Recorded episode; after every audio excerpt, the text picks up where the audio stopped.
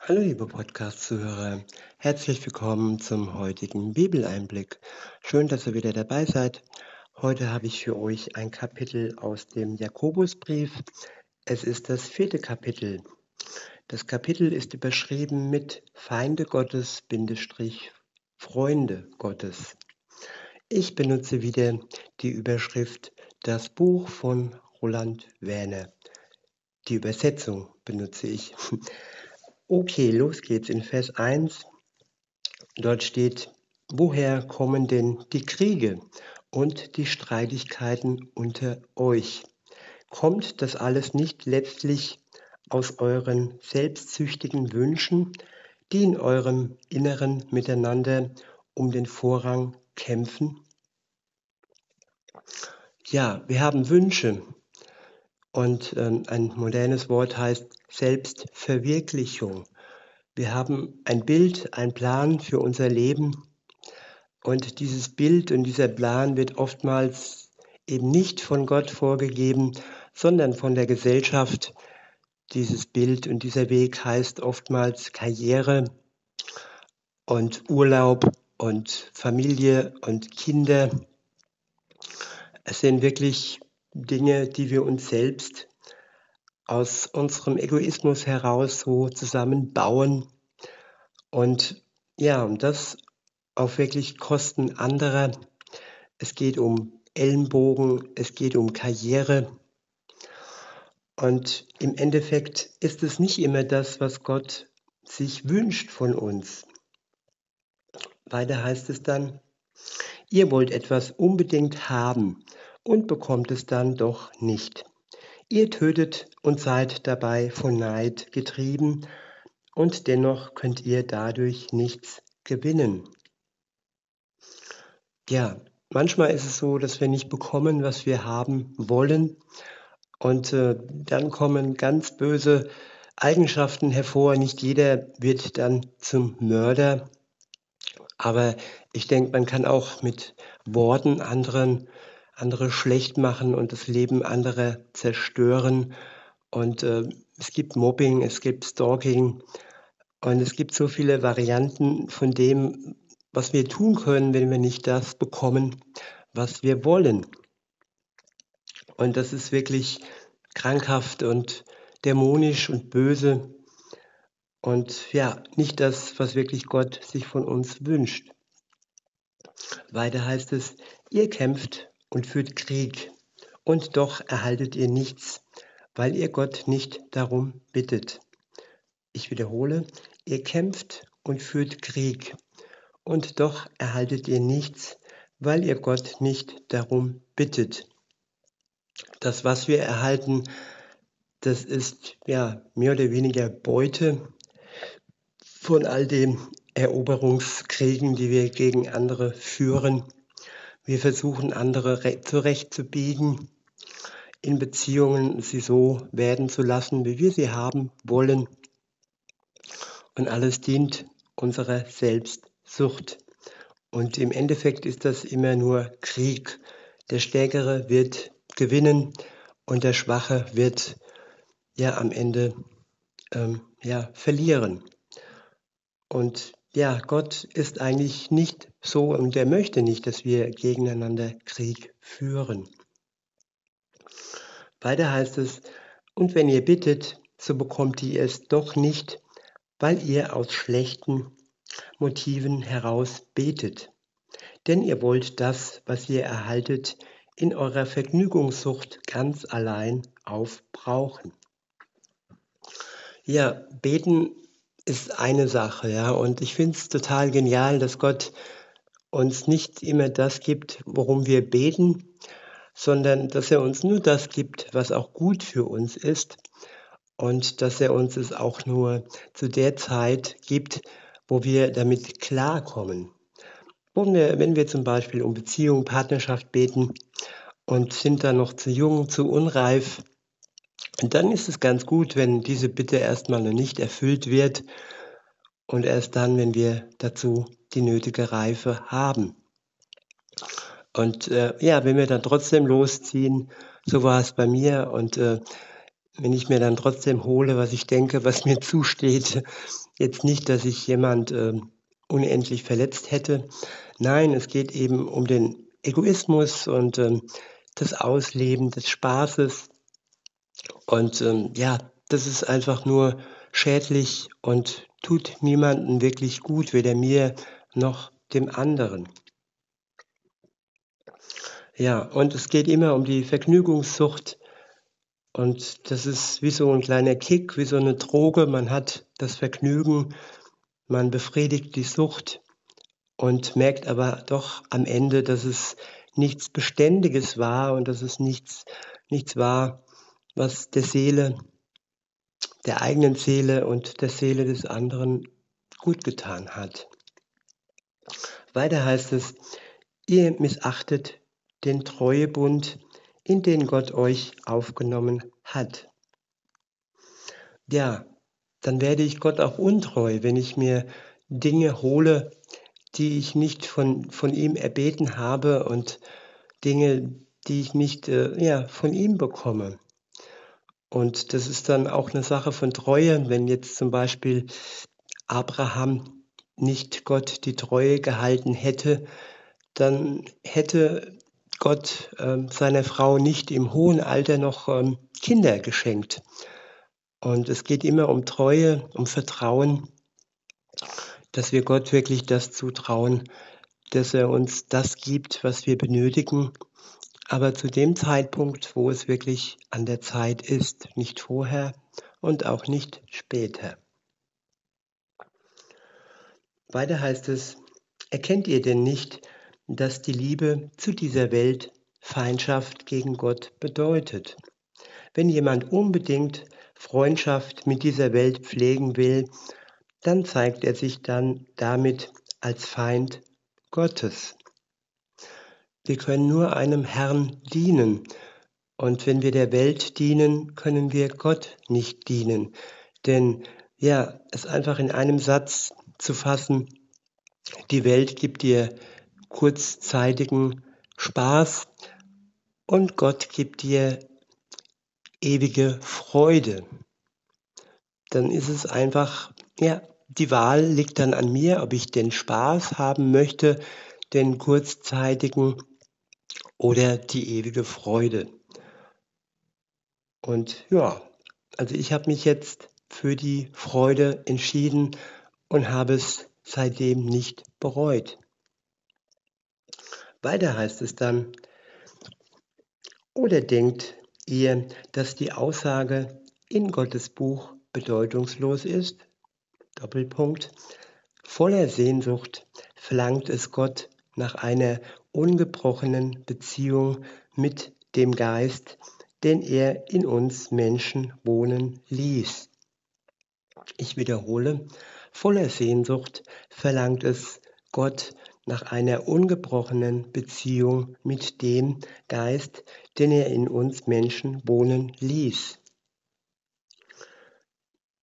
Er schenkt uns seinen Geist, der in uns wohnt, sobald wir äh, anfangen, an ihn zu glauben, ihm zu vertrauen, uns unsere Schuld vergeben zu lassen, uns von ihm erlösen zu lassen, ihm alles ähm, vors Kreuz legen, was uns belastet und was wir an Schuld angehäuft haben. Und dann befreit schenkt er uns seinen Geist und ab dann gilt dann dieses Wort oder nochmal steht, ich wiederhole, voller Sehnsucht verlangt es Gott nach einer ungebrochenen Beziehung mit dem Geist, den er in uns Menschen wohnen ließ. Eine Beziehung darf nicht gebrochen werden. Eine Beziehung muss wirklich stetig sein. Sie muss ständig ähm, erneuert werden. Sie muss gepflegt werden. Und ähm, ja, sie, sie darf nicht gebrochen werden. Und wenn wir dann wieder entscheiden, unser eigenes Ding zu machen und uns von un unserer Selbstsucht und Ungeduld und äh, all den Sehnsüchten wirklich bestimmen lassen, dann bricht die Beziehung zu Gott. Und Gott sehnt sich nach einer ungebrochenen Beziehung mit uns. Weiter heißt es, und doch steht über allem die freundliche Zuwendung, die Gott uns geschenkt hat. Ich wiederhole, und doch steht über allem die freundliche Zuwendung, die Gott uns geschenkt hat. Deshalb heißt es ebenfalls in Gottes Buch, Gott stellt sich gegen die, die voller Hochmut sind, aber den Lernbereiten schenkt er seine freundliche Zuwendung. Ich wiederhole, Gott stellt sich gegen die, die voller Hochmut sind, aber den Lernbereiten schenkt er seine freundliche Zuwendung. Und hier steht nicht den Vollkommenen, nein, hier steht den Lernbereiten. Wir lernen und wir machen Fehler, wir fallen hin, wir stehen auf. Wichtig ist, dass die Beziehung zu Gott, wie gesagt, ungebrochen bleibt und dann wird er uns seine freundliche Zuwendung schenken. Der nächste Abschnitt ist überschrieben mit Leben nach Gottes Willen. Ab Vers 7 heißt es, ordnet euch also Gott unter und stellt euch mit aller Kraft gegen den Zerstörer. Ich wiederhole, ordnet euch also Gott unter und stellt euch mit aller Kraft gegen den Zerstörer. Der Zerstörer ist Satan, ist der Teufel, der die Beziehung mit Gott zerbrechen möchte. Und wenn wir uns Gott unterordnen und uns von ihm wirklich Kraft schenken lassen, dann sind wir auch in der Lage, uns gegen den Zerstörer mit Gottes Hilfe zu stellen. Weiter heißt es, dann wird er vor euch fliehen. Das ist doch wirklich eine ganz tolle Sache. Dann, dann wird aus dir, dann wird aus mir Superman und Superwoman. Nein, dann werden wir wirklich vollmächtige Christen, die dann so stark sind durch Gott, nicht durch unseren Hochmut, sondern durch seinen Geist, durch seine Kraft, werden wir so stark, dass sogar der Zerstörer vor uns flieht. Weiter heißt es, nähert euch Gott an und er wird euch nahe kommen. Ich wiederhole, nähert euch Gott an und er wird euch nahe kommen. Es ist immer wichtig, dass wir in die Nähe Gottes kommen, dass wir uns ihm annähern, dass wir nicht hochmütig auf unserem hohen Ross sitzen und warten, bis Gott zu uns kommt. Gott ist da, Gott ist zu jeder Stunde, zu jeder Sekunde da und wartet darauf, dass wir uns ihm annähern, dass wir ins Gebet gehen, dass wir mit ihm reden, dass wir ihm alles bringen, dass wir ihm, ihm ihn bitten um das, was wir brauchen und dass er uns das gibt, was wir benötigen. Das ist eine Beziehung, die unbe ungebrochen wirklich täglich und fast ohne Unterlass äh, am Laufen gehalten werden darf. Weil Gott es möchte, weil Gott es kann und weil Gott in unserer Nähe ist. Und warum sollten wir dann diese wunderbare Beziehung nicht äh, pflegen und hegen? Weiter heißt es, reinigt eure Hände, ihr Übertreter des Gottes Gesetzes, und läutet eure Herzen, ihr Unentschlossenen. Ich wiederhole, reinigt eure Hände, ihr Übertreter des Gottes Gesetzes, und läutet eure Herzen, ihr Unentschlossenen. Gott reinigt uns indem wir uns von ihm wirklich die Erlösung schenken lassen. Erfahren wir Reinigung unserer Hände und wir erfahren Läuterung unserer Herzen. Und wenn wir unentschlossen sind, dann können wir das Gott auch bringen. Wir können ihn darum bitten, dass er unserem Unglauben hilft, dass er uns stark macht und dass er uns von innen heraus verändert. Weiter heißt es, gebt eurem Bedauern Ausdruck. Klagt und weint. Ja, das Ganze in einem Wort ausgedrückt, Reue, dass wir wirklich bereuen, was geschehen ist, was vor der Zeit geschehen ist, bevor wir mit Gott unterwegs waren, oder dass wir bereuen, was gestern, was heute geschehen ist, äh, da wir äh, wirklich vom Weg abgekommen sind und uns auf den Zerstörer eingelassen haben, uns haben verführen lassen. Und ja, wenn wir dann auf den Weg Gottes zurückkommen, dann ja, wünscht er sich, dass wir es wirklich bereuen und dass wir dem auch Ausdruck geben, dass wir klagen und weinen, klagen über das, was wir taten und weinen über das, was wir taten.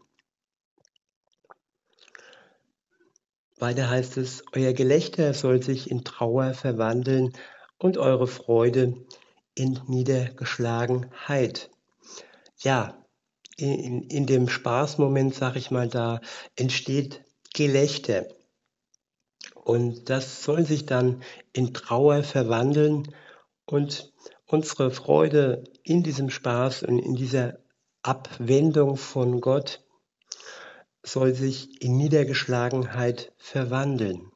Und in diesem Zustand sind wir dann fähig, wieder uns neu auf Gott auszurichten dass er uns neu reinigt und dass wir wirklich bereuen und Buße tun. In Worten und in Taten.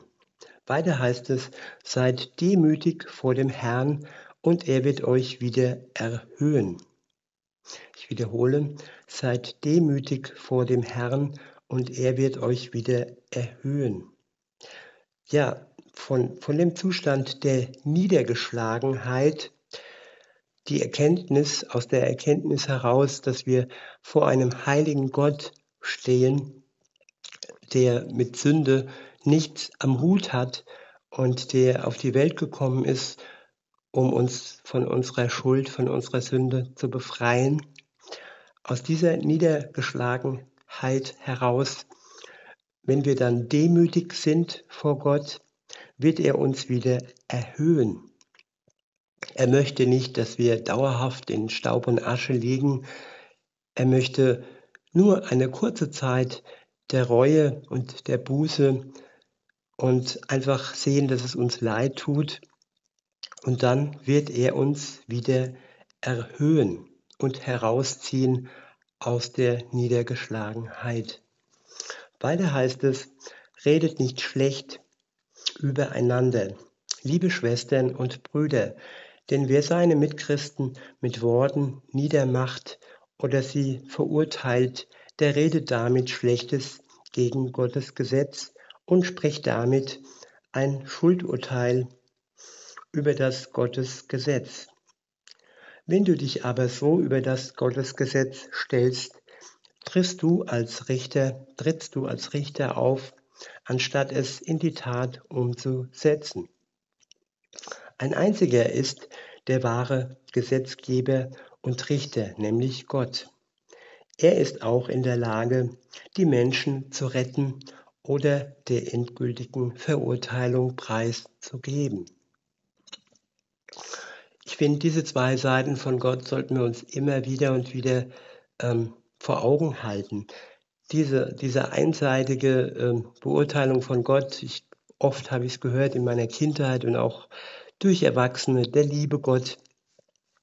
Gott hat zwei Seiten, je nachdem, wie man sich ihm, ähm, ihm gegenüber verhält. Ist er der rettende Gott oder der, oder der Gott, der endgültig in die Verurteilung verdammt? Je nachdem, wie man sich ihm gegenüber verhält. Er muss gerecht sein, weil es ein heiliger, ein heiliger Gott ist und weil er völlig ohne Schuld und ja, heilig und rein ist. Insofern können wir auch nur so vor ihm stehen, heilig und rein. Und Jesus macht uns heilig und rein. Alleine durch Jesus sind wir, können wir vor Gott gerecht stehen. Und da geht es eben nicht, dass wir über andere richten, über andere schlecht reden und uns dann als Richter aufspielen. Es gibt nur einen Richter und das ist Gott.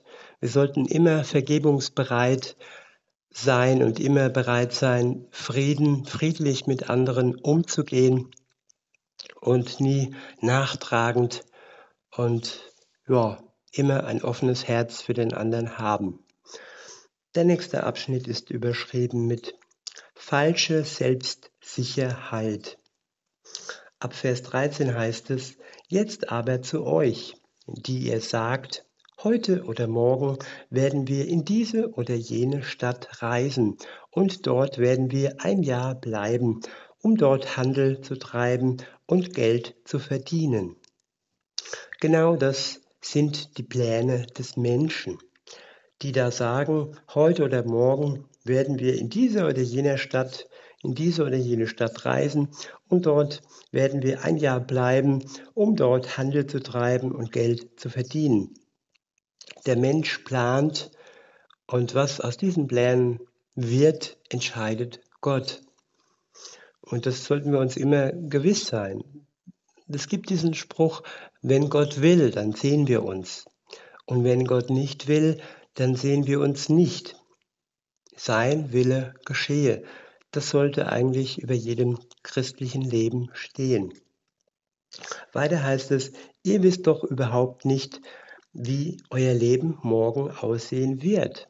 Ihr seid doch wie Rauch, den man eine kurze Weile sehen kann und der sich dann auflöst. Stattdessen solltet ihr sagen, wenn Gott der Herr es will und wir am Leben sind, dann werden wir dies oder jenes oder das tun.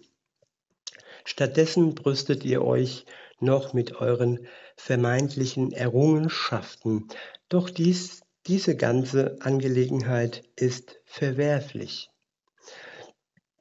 Also, wenn einer weiß, was er Gutes tun kann und es dann nicht anpackt, der handelt damit gegen Gottes Willen. Ja, das sind gute Ratschläge, gute Tipps für unser Leben. Und in diesem Sinne wünsche ich uns einen schönen Tag und sage bis denne.